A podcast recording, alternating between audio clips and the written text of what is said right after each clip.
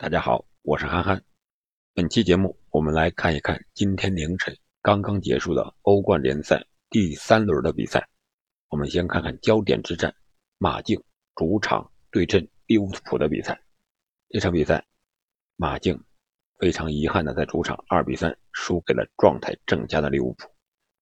利物浦开局非常完美，比赛第七分钟，萨拉赫连续内切之后，左脚打门折射破网，一比零。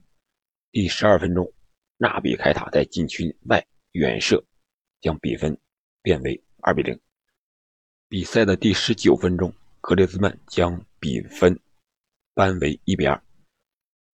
第三十三分钟，又是格列兹曼进球，将比分扳为二比二。但是下半场风云突变，格列兹曼抬脚过高，踢到菲尔米诺的头部，被主裁判直接红牌罚下。从下半场第五十一分钟开始，就少一人作战的马竞陷入了被动的局面。萨拉赫在第七十七分钟的时候罚中一个点球，将比分最终锁定为三比二。但是这场比赛的焦点似乎主裁判有点抢镜。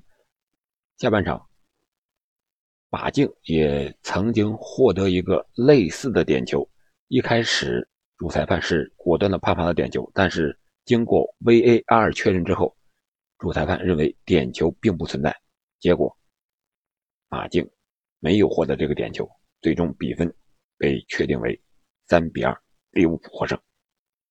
我们再来看看大巴黎的比赛，大巴黎本轮做客主场迎战莱比锡红牛，第八分钟的时候，姆巴佩内切之后低射近角破门，取得领先。第二十七分钟，莱比锡红牛由安德烈·席尔瓦将比分扳平。下半场第五十六分钟，莱比锡穆杰莱将比分反超为二比一。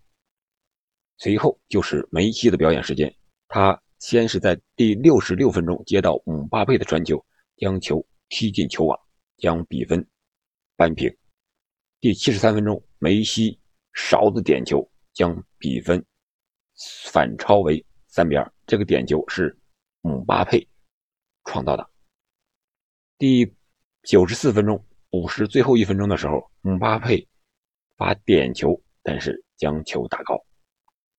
最终，巴黎在主场是三比二战胜了莱比锡。我们再来看看其他场次的比分。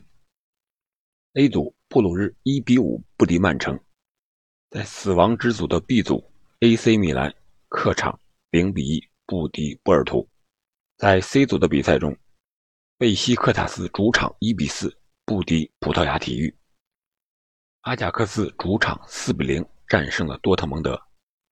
在 D 组的比赛中，矿工零比五主场不敌皇马，国际米兰主场三比一战胜了蒂拉斯波尔警长，警长未能再创造奇迹。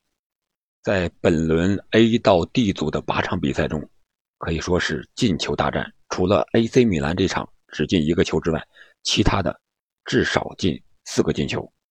八场比赛一共打进了三十五个进球，这根本就不像欧冠的比赛，而是像一个强对弱的一个联赛这种比赛。但是这就是欧冠，各支球队的状态都回来了。下一轮将是背靠背的比赛。将是本轮的对手相互交换主客场。我们看一看本轮过后 A 到 D 组的积分榜情况。A 组，巴黎圣日耳曼和曼城分别积七分和六分，排在前两位。布鲁日是积四分，排名第三。二比莱比锡三战皆负，积零分，垫底。在 B 组中，利物浦是三战全胜，积九分，排名第一。马竞和波尔图是一胜一平一负。分别积四分，排名二三位。AC 米兰是三战皆负，积零分，排名垫底。目前仅存在的是理论上的一个晋级的希望了。在死亡之组，AC 米兰有可能被率先淘汰。在 C 组的比赛中，阿贾克斯也是三战全胜，积九分，排名第一。多特蒙德是两胜积六分，排名第二。葡萄牙体育积三分，排名第三。贝西克塔斯是积零分。垫底。D 组的比赛中，警长依然是靠着此前的两个爆冷，两胜一负，积六分排名第一。皇家马德里来到了第二，积六分，净胜球少，是排在第二位。